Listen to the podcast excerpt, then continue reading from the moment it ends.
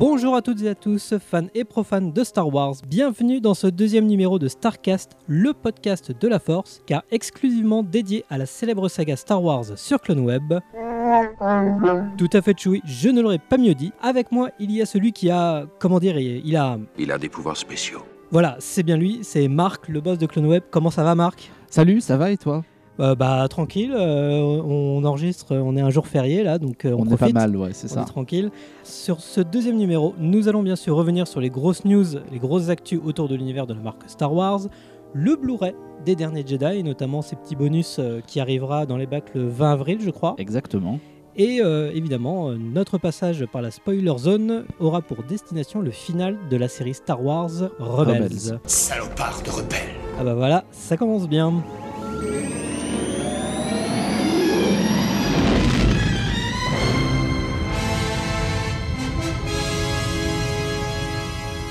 Première news, si vous êtes un adepte de la musique de John Williams et que vous n'avez pas pu prendre vos places au Royal Albert Hall de Londres pour le ciné-concert d'un nouvel espoir qui sera organisé du 16 au 18 novembre, soyez rassurés, enfin dépêchez-vous quand même quand ça sera disponible, car la Philharmonie de Paris reprendra dans sa salle splendide à partir du 5 janvier, je crois, 2019. Du 4 janvier. Ah voilà, du 4 Du- janvier, toute une série de ciné-concerts Ouais. autour de Star Wars. Donc, euh, c'est labellisé Disney Concert qui organise pas mal de choses avec euh, des, des orchestres live. Et comme tu l'as dit, il y a des dates à Londres.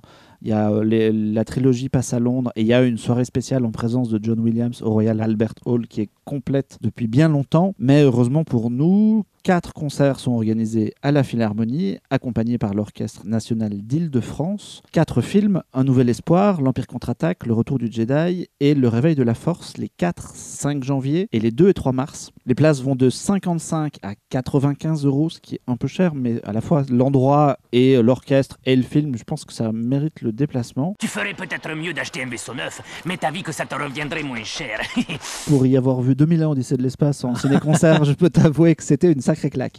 Donc ouais, ça, ça vaut carrément le coup. Euh, les places sont déjà en vente pour les abonnés à la Philharmonie, donc je crois qu'on peut s'abonner, mais il y a L'abonnement un- est gratuit, c'est ça L'abonnement est gratuit, mais il y a un minimum de trois concerts. Donc, si vous avez envie d'aller voir la trilogie complète, ben, ça vaut le coup de vous abonner et de prendre des places tout de suite. Si, comme nous, vous préférez euh, économiser de l'argent pour d'autres choses et que vous voulez acheter des concerts à l'unité, la mise en vente publique des places est en ligne le 12 mai.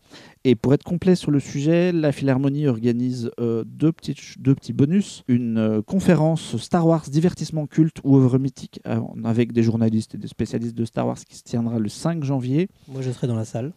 et un café musique consacré à John Williams, animé par Olivier Desbrosses, qui est bien connu pour être un grand spécialiste de la musique de film en France. Ça, c'est le 3 mars à 11h et c'est gratuit.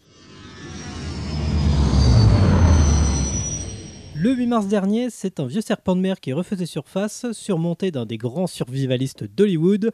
John Favreau, donc, fut engagé par Lucasfilm pour produire et écrire la première série télévisée live, donc pas en animation, de l'univers Star Wars. Donc, on rappelle qui est John Favreau rapidement quand même. John Favreau, c'est euh, d'abord bien connu pour être le, lanceur de la franchise Marvel, puisqu'il a réalisé les, les deux premiers Iron Man. Et récemment, pour Disney, il a fait euh, le, le livre de la jungle. Et là, il sort très prochainement euh, sa version live de, du Roi Lion, qui devrait être fait un peu dans l'esprit de ce qu'il avait fait pour le livre de la jungle. Et donc, il, fait, il va faire une série live pour Lucasfilm, dont on ne sait absolument rien. Voilà, parce que dans le communiqué, après, il précise que ce choix euh, n'est pas in- innocent aussi, car Favreau aurait bossé sur la série animée euh, Star Wars Clone Wars et le prochain spin-off euh, solo, mais après, c'était juste des voix en fait qu'il avait fait, c'est juste les voix de personnages. Ouais, sur, sur, sur Clone Wars, il a fait des petits rôles, tout un tas de petits rôles. Et, sur, dans Solo, il a un rôle qui a priori conséquent, d'après ce Mhm. qu'on a cru comprendre, mais c'est- qui est une créature. Et là, il va euh, écrire et euh, probablement réaliser. Écrire, c'est assez étonnant. C'est pas quelqu'un qu'on reconnaît pour étant un grand scénariste. C'est pas, c'est pas quelqu'un qui a beaucoup écrit de choses. Pourquoi pas Ce qui m'intrigue, ce sera de savoir euh, est-ce qu'ils vont garder des idées de ce que Lucas avait tenté de faire avec Rick McCallum il y a quelques années, ou est-ce que ce sera un truc complètement neuf? Bah, c'est quelqu'un, est en tout possible, cas, il va chapeauter parce que Il rien, va showrunner, absolument. voilà, il va, rien n'empêche qu'il réalise un épisode, mais rien, pour l'instant, rien n'est annoncé. Après, on rappelle vite fait que le spin-off Rogue One, à l'origine, c'était un projet de scénario d'une site de la série télé que finalement a été abandonné, puis repris ensuite par Disney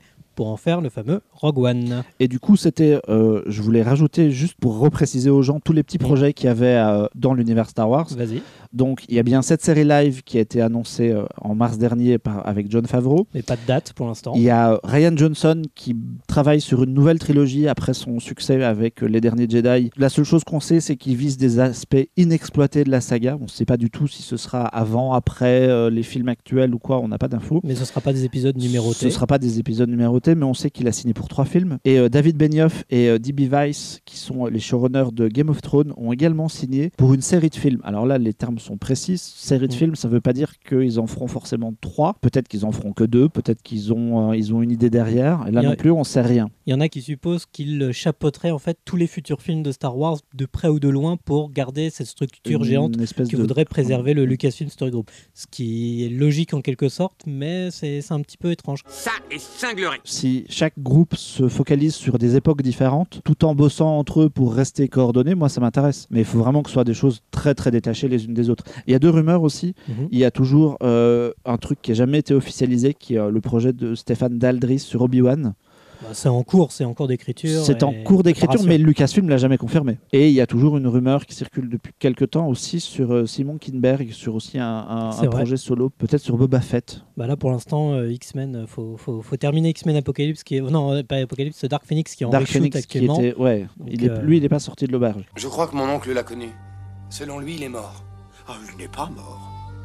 Pas encore. Non, Du coup, du coup, ça nous fait une trilogie par Johnson, une série de films par euh, les deux mecs de Game of Thrones, une série live par Favreau et deux films solo potentiellement sur Boba Fett et Obi-Wan. et aussi une série d'animation Star Wars Résistance, Résistance. qui, dont on parlera dont on parlera tout à euh, l'heure après, euh, puisque ce sera probablement une potentielle suite de Rebels. Le temps est venu pour les Jedi d'en finir. La troisième actu, alors on parlait juste à l'instant de Ryan Johnson et un petit peu de, des choix d'indépendance euh, d'écriture de chacun. Et justement, c'est bah, l'un des, grands, euh, pas traumatismes des fans, ou en tout cas des mécontentements, c'est que Mark Hamill avait révélé qu'il n'était pas forcément d'accord avec la vision qu'avait Ryan Johnson de Luke dans Les Derniers Jedi, et notamment sur la fin, et avait annoncé, donc euh, est-ce qu'il était sous contrat de confidentialité ou pas on ne sait pas, mais en tout cas, Mark Hamill avait expliqué que George Lucas, quand il avait préparé, avant de lé- léguer à Disney sa trilogie, il prévoyait donc de tuer Luke. Attention, hein, il y a un peu de spoiler là-dedans. Il prévoyait de tuer Luke dans l'épisode 9 Mm. et après qu'il ait entraîné Leia à la force. À la force, Euh, peut-être pour en faire. quel- Il y avait un passage de relais de Luke à Leia en fait qui était envisagé et qui, bah, du coup, ne verra pas le jour. Donc, euh, est-ce que euh, c'est c'est important ou pas de se baser là-dessus? Parce qu'il y a beaucoup de fans avant qui crachaient un petit peu sur Lucas, ils trouvaient euh, que c'était un mauvais scénariste, enfin bref, il fallait pas l'écouter parce qu'il écrivait n'importe quoi. Puis maintenant que c'est Ryan Johnson, puis Abrams qui réécrivent un petit peu à leur sauce euh, les pistes que Lucas euh, euh, a- leur a laissées, mais que finalement eux n'ont pas prises, finalement on revient en disant Ah, pourquoi vous n'avez pas suivi les idées de Lucas et tout ça, euh, comme s'il fallait respecter un peu les, les- les saintes écritures. Bah, pour, moi, à partir du moment où Lucas a, a vendu Lucasfilm, tout le monde était libre de faire ce qu'il voulait de l'univers et il n'y avait pas d'obligation ou de prérequis de suivre ce que lui a écrit. Et puis de toute façon, ils le font quand même, puisqu'on sait bien qu'il y a quelques idées des traitements de Lucas qui sont reprises par-ci par-là. Euh, Rogue One qui est basé sur un, un script de la série télé qui n'a pas vu le jour. Je pense qu'il y a d'autres idées, il y a d'autres choses qui sont petit à petit intégrées. Ils ont repris le travail de Lucas et ils l'intègrent d'une manière différente. Déjà, euh, c'est- pas rattrapable, mais ça l'est encore moins puisque le, Mm. le décès de Carrie Fisher a, À précipiter certaines a- choses, oui. ouais, a tout précipité. Et du coup, même si Luke avait formé euh, Leia dans euh, les derniers Jedi, bah, on se serait un peu coincé maintenant. C'est clair. Bah, même la fin que ouvre euh, l'épisode 8 euh, ferme quand même la marche avec la disparition de Carrie Fisher. Voilà. Donc euh, on ne sait pas trop comment Abrams va retomber sur ses pattes. Euh, donc réponse euh, au prochain épisode 9 euh, très bientôt. Oh, Grido, mais tu tombes très bien, tu m'évites d'aller voir ton patron. Et les autres qui n'écoutaient pas euh, ce qu'on leur disait et qui faisaient un petit peu qu'à leur tête, c'est Lord et Miller sur le tournage de Solo et l'un des membres du en tout cas de l'équipe, on ne sait pas si c'est du casting ou quoi, Mm. en tout cas, il ré- préfère rester anonyme, a annoncé euh, donc, euh, au site Vulture le, le vrai pourquoi, parce que bon, il y a eu les rumeurs, il y a les déclarations officielles, que les réalisateurs euh, Phil Lord et Chris Miller, donc bah, la grande aventure Lego, euh, 21-22 Jump Street, Mm. ne fonctionnaient pas, tout simplement euh, dans l'ambiance, dans les prérequis sur le tournage de Solo. Ouais, le- l'article de, de Vulture explique que les, deux réalisateurs se sont en fait retrouvés complètement dépassés par le travail à faire. Ils n'ont pas été aidés par euh, l'acteur principal Eldon Heidenreich, qui apparemment était pas forcément mauvais d'après ce qu'explique l'article, mais pas assez proche de la ressemblance avec Harrison Ford en termes de mimique et de choses comme ça. Il avait un jeu qui était trop éloigné. Ils avaient Et engagé un coach, notamment Ils ont engagé absolument un coach pour l'aider à, à- à s'améliorer. Lord et Miller se seraient retrouvés euh, dépassés. L'article parle de, du fait qu'on on, on fait un grand nombre de prises à chaque fois pour chaque scène, alors que à l'inverse, euh, Ron Howard lui est arrivé et euh, il, est, il est arrivé avec le, le côté carré qu'on lui connaît. Ça a été très vite. Il a fait très peu de prises et euh, Bah, on parle quand même, de, en termes de chiffres, qu'on allait des fois jusqu'à 30 prises 30 prises. et parfois complètement différentes les unes des autres. Des fois, ça pouvait être un air comique, un air triste, un Ouais. air grave, un air en colère. Et chez Ron Howard, en deux prises, trois prises, c'est calé et on passe au plan suivant. Les, les- les mecs étaient manifestement paumés. Après, euh, certains diront qu'il y a de très grands réalisateurs qui font des tas de prises pour être vraiment sûrs de leur coup. Fincher, par exemple, il tourne énormément avec ses acteurs. Mhm. Du coup, moi, je suis un petit peu partagé sur cet article qui met très en avant du coup le très bon travail de Ron Howard et qui se veut un peu rassurant sur oui, mais vous allez voir, euh, il a, il a, il a retourné un super film. Bah après, c'est pas Ça forcément le très bon travail, mais qu'il était plus en adéquation avec la taille du projet. Parce que Ron Howard, on le rappelle, c'est pas juste euh, le, le- le jeune acteur euh, de Happy Days euh, qu'on aime bien se souvenir. C'est quand même le gars, il a fait des trucs comme Apollo 13, euh, même les, ces derniers. Bon, Au bah, cœur de l'océan, c'est voilà, super au bien. cœur de l'océan, grand- même Rush. Voilà, au niveau C'est un de- grand réalisateur, voilà. surtout pour tourner un film très vite avec voilà très peu de prises. Et il connaît bien George Lucas aussi. qui est très- ouais, et puisque George Lucas lui avait proposé de réaliser un film qui euh, Bah, la menace fantôme. La menace à fantôme à l'époque. Ce qui est bien et qui moi m'a un tout petit peu surprise, c'est que Ron Howard n'a manifestement pas touché au scénario de Casse-Dents Père et Fils. Mm. Il a retourné vraiment les scènes telles qu'elles avaient été écrites, ce qui veut dire, et c'est plutôt bon signe, que le scénario est bon. Bah, L'une des rumeurs, en fait, à l'époque euh, du, du- de, de l'éviction de Lord et Miller, c'était que eux avaient choisi de s'émanciper un petit peu du scénario Ouais, et de, que de Kasdan. laisser ouais, une- la liberté aux acteurs. Il y avait de l'improvisation, des choses un peu, un, Bah. un peu à imaginer sur place. Voilà, et en fait que Kasdan, c'était son, son scénario, c'était son bébé, il s'était plaint auprès de Kathleen Kennedy, comme quoi Lord de Miller ne respectait pas son travail, Mm. et qu'à la fin, Kathleen Kennedy, en premier lieu, avait demandé au, à Lord de Miller de réaliser au moins une ou deux prises selon, mais à la ligne près, à, la, virgule près, ouais. Euh, le scénario de Kazan et après il pouvait faire ce qu'il voulait. Et je pense que euh, tourner comme ça en, en- complètement en ambivalence, ça ne marchait pas du tout et c'est ce qui a après un petit peu précipité les choses. Ouais, moi je trouve ça au final, au final plutôt rassurant parce que déjà j'aime beaucoup Ron Howard, puis savoir que contrairement à Rogue One où les, les reshots ont, euh, ont, ont- été, ont servi à modifier l'histoire et à Mm. changer euh, des points de scénario, là on part sur un truc solide écrit par euh, Kasdan. Donc même s'il y a peut-être un tout petit côté damage control dans, dans cet article en mode oui on va rassurer bien les gens, tout va bien, tout bien se passer, bah en fait toutes les étoiles sont alignées pour que euh, Solo soit un film réussi. Respire.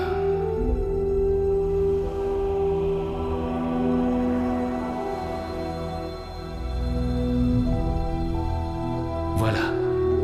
Respire. Maintenant, concentre-toi.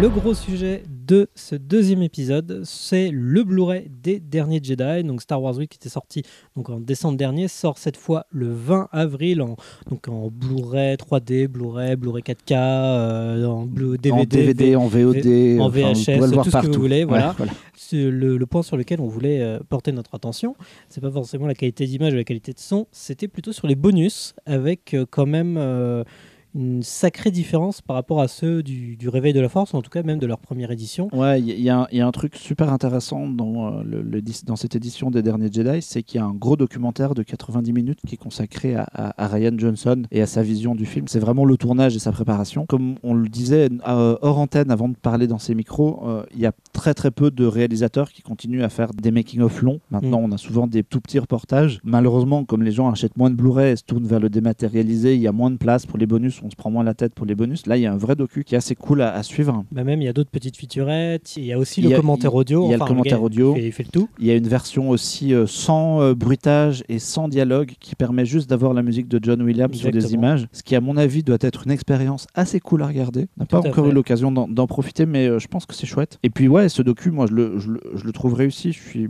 Donc c'est The, Di- The Director, and the Jedi. Jedi. voilà, le, le réalisateur et le Jedi. bah il y a des petites choses qui m'ont surpris en bien comme en moins bien, mais du coup c'était vraiment, ça m'a vraiment intéressé d'avoir un peu la vision de Johnson puisque c'est vraiment ça qu'ils veulent mettre en avant. Bah moi après dans, dans les, les, les références euh, de, de- des meilleurs making-of de tous les temps, moi j'ai Charles de Zorica sur tous les films de Ridley Scott Mm. à peu près, genre même des films qu'on n'aime pas forcément, mais Gladiator, Kingdom of Heaven, Prometheus, ils ont des making-of mais exemplaires qui recouvrent mais toute la partie écriture, création visuelle, tournage, montage, post-prod euh, et même la sortie. Euh, dans Star Wars aussi, c'était sur la menace fantôme. Maintenant, le, c'était sur le DVD, mais maintenant il est Ouais. disponible sur, euh, sur YouTube. On vous mettra le lien. C'est le The Beginning, c'était le making-of de l'épisode 1 qui était réalisé par Laurent Bouzereau, qui durait une heure. Mm. Et là, pareil, on avait toute l'étape de création avec les bons et les mauvais côtés également. Parce que c'est ce qu'on avait reproché notamment en fait au making-of euh, de l'épisode 7, c'est que par exemple, ils avaient complètement occulté l'accident d'Harrison Ford qui avait pu permettre toute une réécriture euh, du film et un, des reshots derrière. Enfin, ça,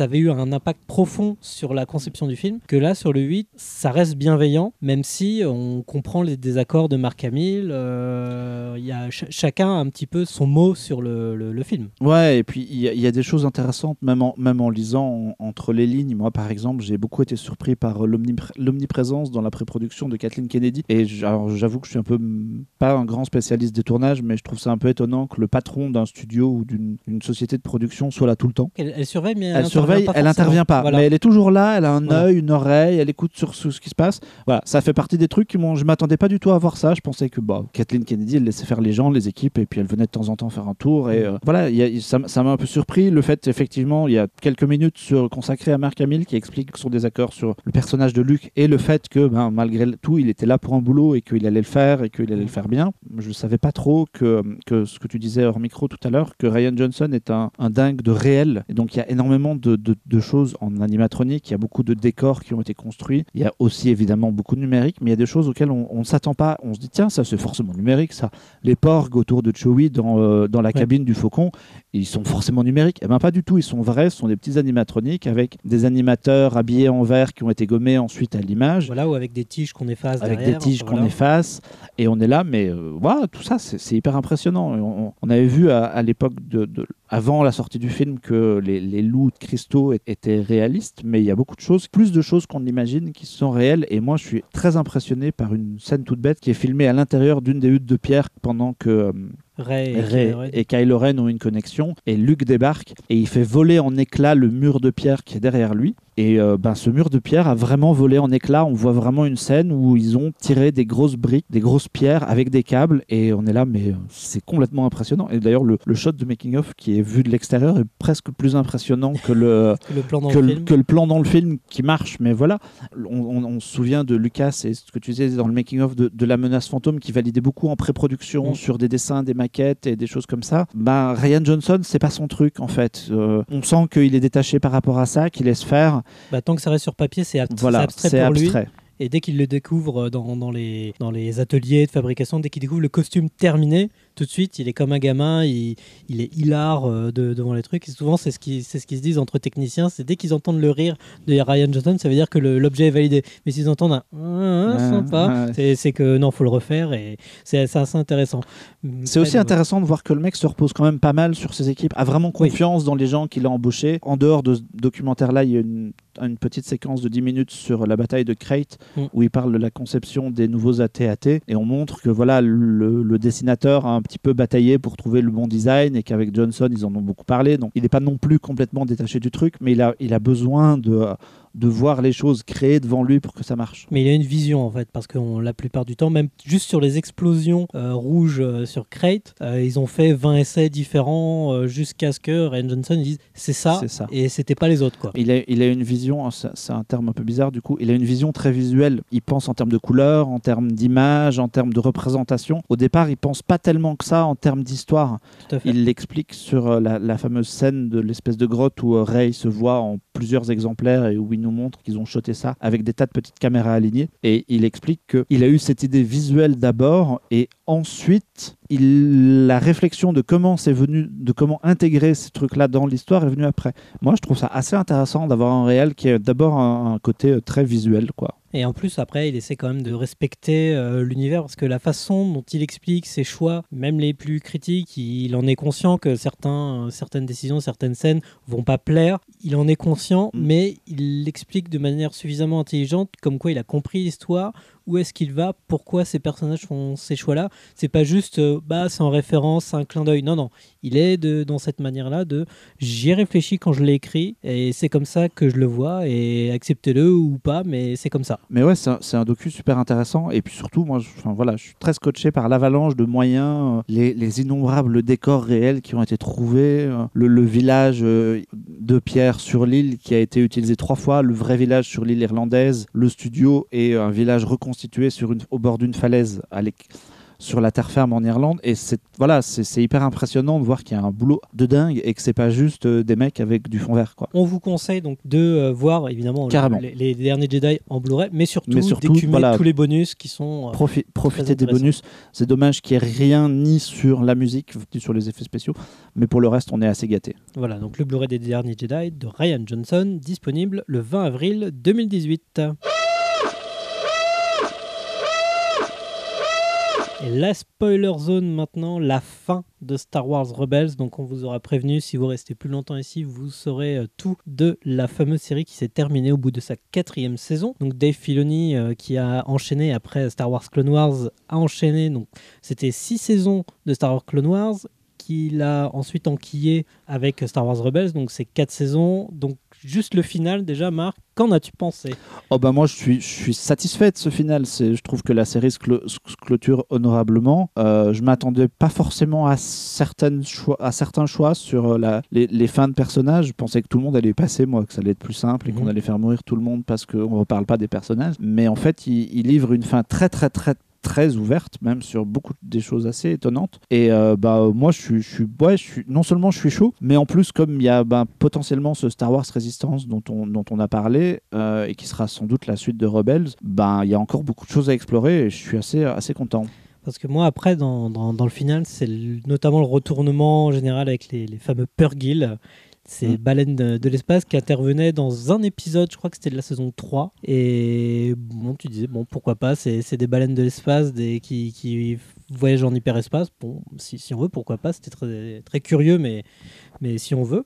Et là, tout d'un coup, on les fait, on les fait intervenir euh, comme si on appelait euh, l'appel de nature et c'est une résolution pour moi un petit peu facile. Je m'a- Ouais, je m'attendais à une confrontation un peu plus, C'est un un- peu plus dure. C'est un peu la solution de facilité, mais il fallait un gros truc et puis ça sert. Comme, bon, puisqu'on peut spoiler maintenant, Voilà. euh, ça, ça permet aussi à Ezra de partir et de quitter Mm. l'histoire, puisque puisqu'on spoil ouvertement, Ezra est toujours, donc toujours vivant. À la fin de Rebels, il part avec ces espèces de baleines volantes Mm. qui sont pas complètement inintéressantes parce qu'en fait, Non, ça euh, fait de la mythologie, du voilà, et bestiaire. puis Filoni a toujours aimé ces espèces de connexions entre la force et les animaux, donc ça fonctionne. Et voilà, donc du coup Ezra disparaît et la série se clôture euh, sur une scène qui se déroule après le retour du Jedi. Voilà, c'est juste après euh, la destruction de l'étoile de la mort. Enfin, tu fais bon, bah ok. J'ai pas du tout venu, vu, venir ça et puis je fais bah ok d'accord très bien et on découvre euh, Sabine du coup qui décide de partir en quête d'Ezra qui a disparu pendant une période de quoi une dizaine d'années du coup entre euh, ouais, à peu près, une à peu près dizaine d'années. une dizaine d'années entre les- la fin des événements de Rebels qui sont juste avant ceux de Rogue One. Et puis voilà on bascule donc à la fin du, du retour du Jedi qui part en quête d'Ezra pour voir ce qu'il est devenu. Et elle part avec Ahsoka Tano qui a donc non seulement survécu mais probablement eu un rôle dans euh, au moins discret dans euh, pendant les films ou en parallèle des films. Et moi je trouve ça hyper intéressant d'avoir gardé Ahsoka qui est un personnage à la base que j'aime pas trop jamais vraiment C'est vrai que dans, dans Clone Wars, au début, c'est pas le personnage le plus intéressant. Pourtant, il grandit au fur et à mesure des épisodes et dans la dernière saison, elle est très très bien. Et là, en fait, il fait de potentiellement d'Ahsoka Tano un personnage qui va traverser les époques. Et moi, je trouve ça hyper intéressant de la voir adulte, voire vieillissante dans euh, la, la- la série future. hein. Bah, elle est plus mature, bah, elle avait gagné beaucoup en maturité. Je, je me, je me corrige dans la saison 5 de, de Clone Wars et pas dans la 6, justement. euh, ce- second spoil. Mm. On le supposait quand on l'a enregistré sur le premier, c'était qu'on se reconnecte à Rogue One. Et en fait, pas du tout. Ouais. C'est complètement zappé parce que dans la bataille euh, de Scarif, on voit le Ghost. On voit le Ghost, vaisseau, ouais, euh, ouais, on voit. Hera. Et finalement. Euh, Le général voilà. Syndulla est, est- est- est mentionné aussi dans Rogue One et on Mm. pensait vraiment, moi je m'attendais même à ce que ça, ça finisse par un plan qui soit un plan de Rogue One en fait. C'est clair. Comme, euh, comme dans la série de Tartakovsky qui se terminait par la scène d'ouverture de, de, la revanche des L'épisode Sith. 3, ouais. Et pas du tout. L'histoire y va naturellement, mais euh, ça, voilà. Là, on- là, on est vraiment sur une ouverture pour autre chose. Et moi, je suis hyper intéressé de voir ce qu'ils vont faire ben, d'un Ezra qui sera devenu un adulte parti en ermite comme Luke, tiens, Mm. justement. Tiens, tiens. Ouais, c'est. Hein, c'est pas très étonnant. Et puis de voir Ahsoka et de voir aussi euh, un petit garçon, le personnage de, de- Le fils de Hera. euh, le fils Kanan. de, Hera et Kanan qui s'appelle Jacen. En, en- le- les spécialistes de l'univers légende y verront une, une référence à Jacen Solo. Et euh, voilà, il y a des, maintenant il y a des choses intéressantes. Sans doute que je sais pas, on sait pas du tout ce qui, ce qui, ce qui est prévu, mais euh, moi je suis très curieux de voir euh, cette fin ouverte et de voir comment est-ce qu'ils vont continuer bah, l'héritage de cette série animée qui continue à s'imbriquer dans l'univers. Et si ça peut nous amener vers ben, euh, les événements de, du réveil de la Force, moi ça me va très bien. Parce que Résistance, justement, c'est le nom du groupe. C'est le nom du groupe. de euh, Leia, du, enfin, du général euh, Leia Organa dans euh, le réveil de la Force. Ouais. Donc c'est pas encore les rebelles, c'est pas les ré- c'est plus les rébellions, c'est la résistance face au premier ordre. Mm. Donc on peut supposer que ça va faire le, le pont entre le retour du Jedi et, Et le euh, réveil de la Force. euh, d'une certaine manière ou d'une autre. Comme Rebels l'a fait en fait entre, Voilà. euh, entre Clone Wars et là, bah, on a un pont d'une autre manière. Si s'ils gèrent ça de la même manière et qu'ils arrivent à injecter de nouveaux personnages tout en gardant l'héritage des suivants, bah, moi je serais complètement au rendez-vous. Le deuxième épisode de Starcast touche à sa fin. J'espère que vous avez pris autant de plaisir à nous écouter que nous à l'enregistrer. Starcast, le podcast de la Force, c'est à retrouver sur CloneWeb, mais aussi sur SoundCloud, iTunes et tous les autres agrégateurs. N'hésitez pas à nous laisser des commentaires, des conseils, envies, questions. On se fera un plaisir de vous répondre. Et rendez-vous le mois prochain sur CloneWeb pour un nouvel épisode de Starcast. Salut